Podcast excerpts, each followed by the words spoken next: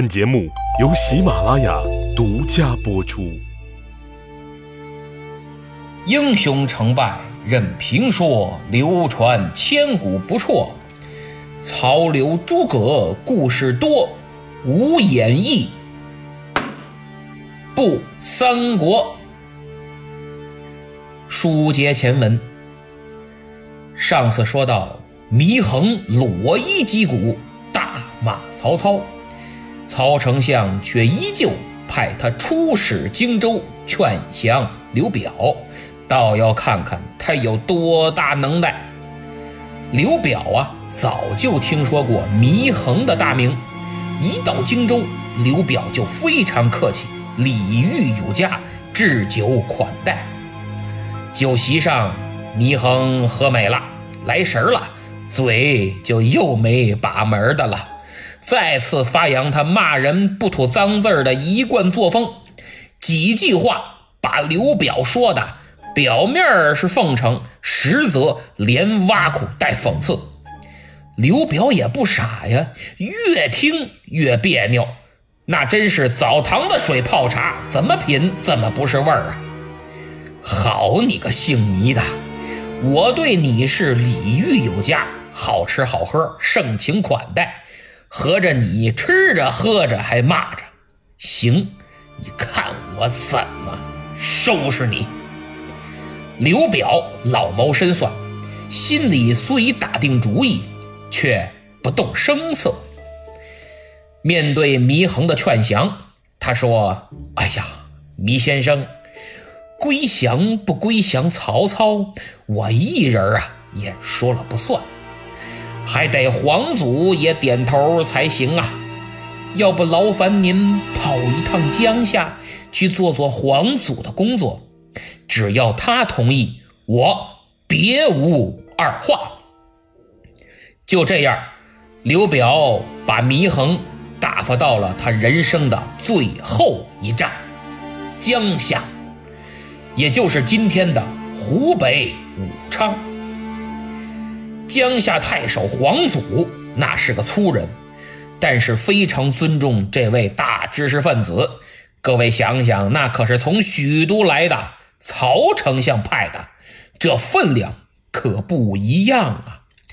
于是他对祢衡是远接高迎，在洗尘的酒席宴间，二人聊的还很投机。等聊到了朝廷，黄祖就问。先生从曹丞相身边来，听说曹丞相手下能士众多，啊，您能给我讲讲吗？让我也开开眼界。祢衡一听，哈哈，你问曹操身边的能人呐？哎，在我看来嘛，只有两个。皇祖就很奇怪啊，心想，就说我远离朝廷。跟在乡下也差不多吧，你也不能骗我呀。于是追问道：“敢问哪两个？”祢衡一缕虚然：“哼，大儿孔文举，小儿杨德祖啊。孔文举就是孔融，杨德祖就是杨修，前文书咱们提到的太尉杨彪之子。”皇祖一听。暗挑大指啊！这二位确实都是才华横溢、名噪一时、绝对的人才。看来这祢衡很会识人呐。但仔细一琢磨，不对，你祢衡怎么管人家叫大儿小儿啊？啊，相当于岁数大的那小子，岁数小的那小子，你怎么出言不逊呢？那既然是人才，你得尊重人家呀。再说了，曹操手下那么多人呢，什么荀彧、荀攸、程昱、郭嘉等等，这多有名啊！就算赶不上孔融和杨修，那好歹也算人才吧。黄祖呢是个粗人，心里有点想法呀，就不会掩饰，更藏不住话。呃，敢问先生？除了这孔文举和杨德祖，曹丞相手下的其他人本领如何呀？祢衡眼一瞟，哈哈哈，将军不用多问了。除此二人呐，曹操手下是别无人物，都是些无能之辈。啊！皇祖一听，你这口气也忒大点了，简直是目中无人。他一生气，啪，把酒杯重重的往桌上一撂。那你看看我怎么样啊？祢衡一看你这摔摔打打的，干嘛呀？摔的谁呢？给谁看呢？是不是也想找骂呀？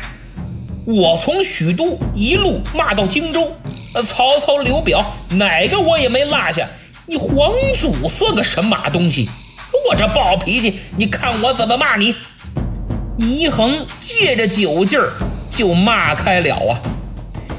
我看你呀，哼，不是人！哎呀，一听这话，皇祖脸都绿了，怒火中烧。哎，不是人，那我是什么？哎，不要急，我看你呀是神。皇祖一听，呃，这个，这还差不多。哎。原来是跟我说这土味情话呀，但皇祖哪知道，他跟夏侯惇都犯了同样的错误。哎，听糜先生说话，一定要听最后这半句，那才是重点。皇祖就转怒为喜啊！敢问先生，我是尊什么神呐？祢衡端起酒杯，一饮而尽。哎，呵呵呵，我看你呀，是那庙里的泥胎小鬼儿，虽受祭祀，恨无灵验。哎呀，可恼！皇祖很生气，后果很严重啊！他大喝一声：“来人呐，将此狂徒推出斩首！”临死前，祢衡还骂不绝口。当刀刃抹了脖子的瞬间，整个世界都安静了。祢衡享年二十六岁呀。死讯传来，刘表念及他乃一代才子，就把他埋葬在鹦鹉周边。后人有诗感叹：“皇祖才妃长者愁，祢衡丧首。”此江头，今来鹦鹉周边过，唯有无情碧水流。曹操闻报后笑曰：“呵 呵，夫如射箭，反自杀矣。就是酸腐文人，能耐没见多大，就是这舌头啊。”像利剑一样伤人不少，骂这个骂那个，最后呢，自寻死路，让人家给宰了吧。其实客观来讲，祢衡其人在整部《三国演义》里无足轻重，甚至说可有可无。九四版的电视剧《三国演义》啊就没拍，哎，可能是裸体击鼓这个过于限制级，哎，没法拍。而之所以我在这儿专门讲一讲他的故事，是感觉祢衡对我来说，跟他的姓儿一样，是一个谜一般的男人。而如何评价他，我也真是纠结了很久啊。最终决定把他写出来，是因为还是觉得他也算很有代表性的人物。下面。我们就来简单的分析研究一下。啊，一家之言，欢迎拍砖。之所以说他是个谜一般的人物，是因为他的行为表现困惑了我很长时间，直到我自认为读懂了他的内心世界。马克思哲学告诉我们，行为是思想的具体表现。他的思想具体来说是分裂的，他自谓天文地理无一不通，三教九流无一不晓。可在我看来，他就是心胸狭窄的愤青一个，什么都懂，就是不懂人情世故；什么都知，就是不知时务。如果真有志气，当初在孔融举荐之时，就应该根本不用理会，坚决不向他口中所谓的汉贼曹操效力，这样才算有气节。比如陈宫，刀都架脖子上了，眼睛也不眨一下。那么，如果他真想出来做官，那就首先要摆正自己的位置。即便想摆个谱，也要把架子端到诸葛亮那份儿上，通过其他途径适当展现自己的才华，让他曹丞相知道你就是他必须要得到之人，但就是听得见摸不着，来个饥饿营销，最后三顾茅庐去请你，那也算是真名士，自风流啊。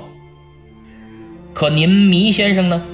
曹操一召唤，就屁颠儿屁颠儿的跑过去了，说明你还是想在官场混。那既然想混，就得按照官场的规矩来吧。可他一看待遇与自己想象的差距太大，立马开始大发牢骚，怨天尤人。他自命上可以治君尧舜，下。可以德配孔颜，孔子和颜回就这点德行吗？啊，见谁骂谁，见谁贬谁。读过《论语》的都知道，孔子他老人家是很厚道的，很少骂人。就杨虎在大街上指着孔子的鼻子一顿数落，孔子都没反驳呀。就这，你也好意思说自己德配孔子？差远了吧？祢衡的表现，说明与人相处的最基本能力都没有，自以为是，狂妄偏执，满脑门子的怀才不遇。要知道，三国时期人才辈出，机会遍地都是，甭管你是龙虾鲍鱼，还是狗肉猪蹄儿，也甭管你是牡丹芍药，还是狗尾巴草，只要你能找准自己的定位。就有你施展才华的舞台，但如果你只仰仗自己有那么几分才华，却眼高手低、傲慢自大，大事儿干不了，小事儿不愿意干，还上看不起领导，下瞧不起同事，总想着别人对你众星捧月。按本山大叔的话说，啥好事都一家的，地球非得为你转，你是太阳啊。不过，从同情的角度来说，祢衡也是生不逢时啊。他所谓的才学，就是目视群羊、走马观碑，还有他骂人不带脏字儿、张嘴就来、善于脑筋急转弯儿。这些说白了，也就适合做个诗啊、呃，做个对儿啊之类的。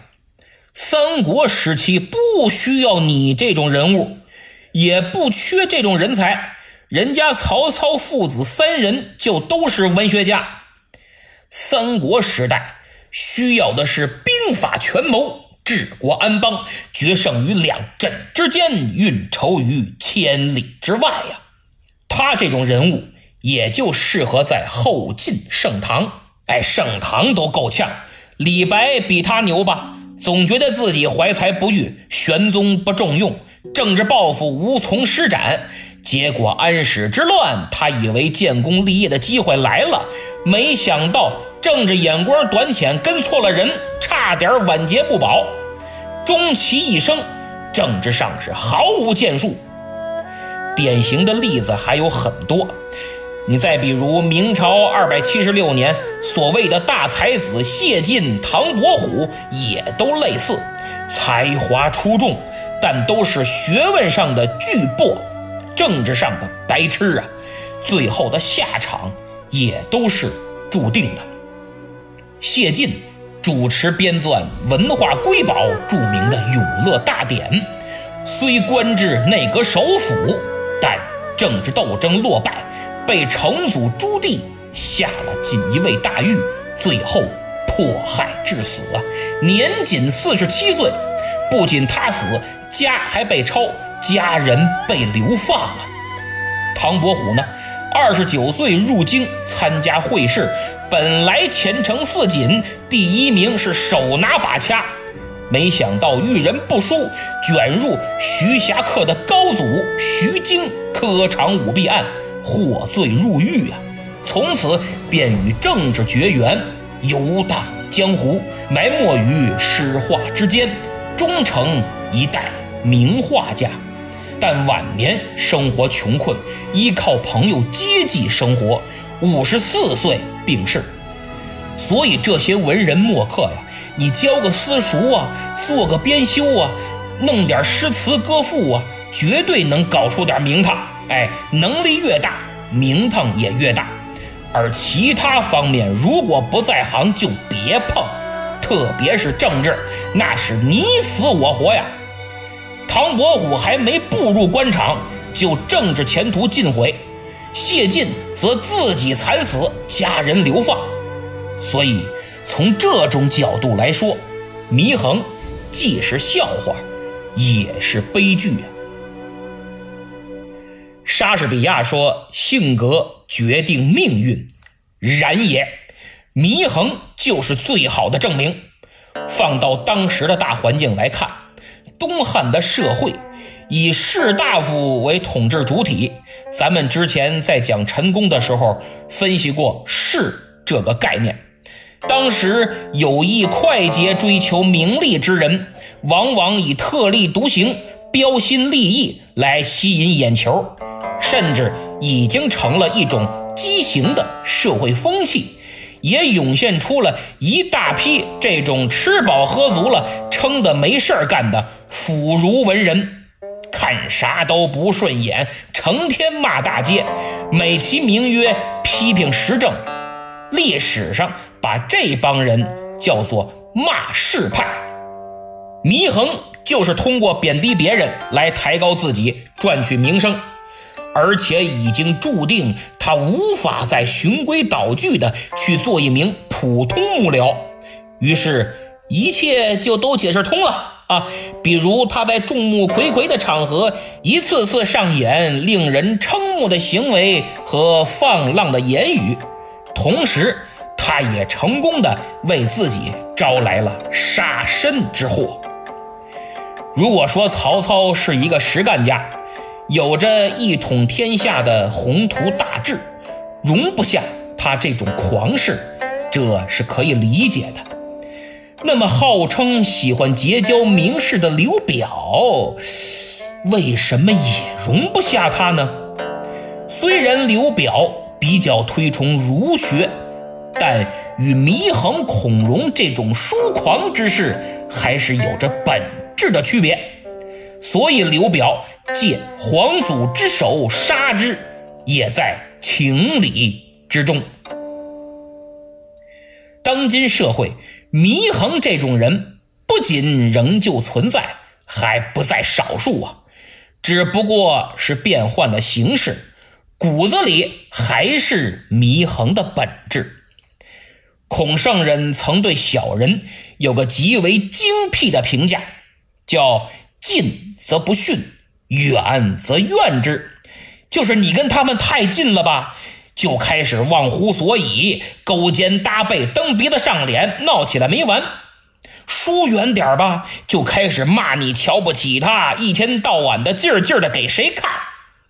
这是这类人最显著的特点，就是摆不正自己的位置，把握不好处理社会关系的度。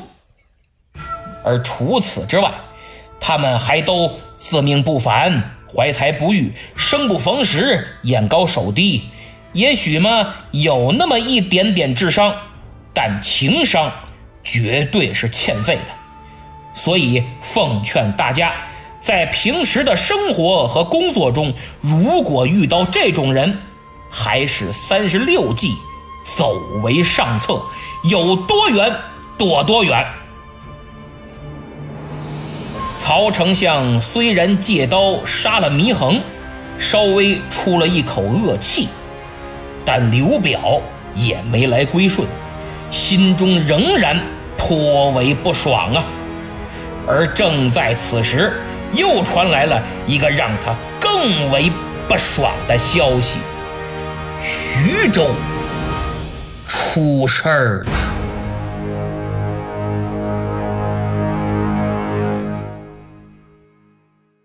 好，今天就讲到这儿。下面看看上期的沙发被谁抢了啊？此人名叫马路牙子秃噜皮。嘿，恭喜啊！您这名字可真够逗的，挺好，而且还给大家填词儿、想象的空间。比如，我就想出一个，加个贝和卡，哎，叫贝马路牙子卡秃噜皮，这多好，是吧？各位听友可以展开想象的空间啊。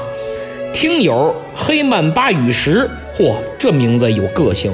我知道黑曼巴是一种毒蛇，不知道您这名字有什么寓意啊？黑曼巴雨石说，我曾经在学校里面写过一个历史文章，名字叫《怼人大王祢衡》。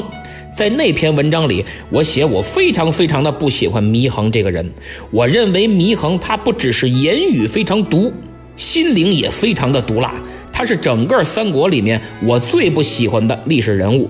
那些喜欢骂人的历史大人物里，我更喜欢陈琳，因为陈琳骂的是有道理的。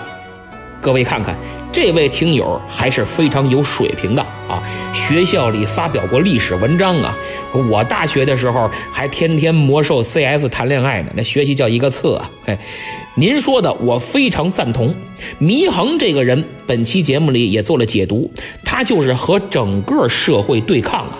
而陈琳，我觉得也不是喜欢骂人，他写檄文骂曹操是领的任务，哎，老板给安排的工作，只是人家陈琳骂的有根据、有道理、有力度、有目的、有水平、有高度、有系统、有层次，而祢衡只是一味的贬低和侮辱、谩骂和胡说，简直就是街头的小流氓、泼妇骂街的档次。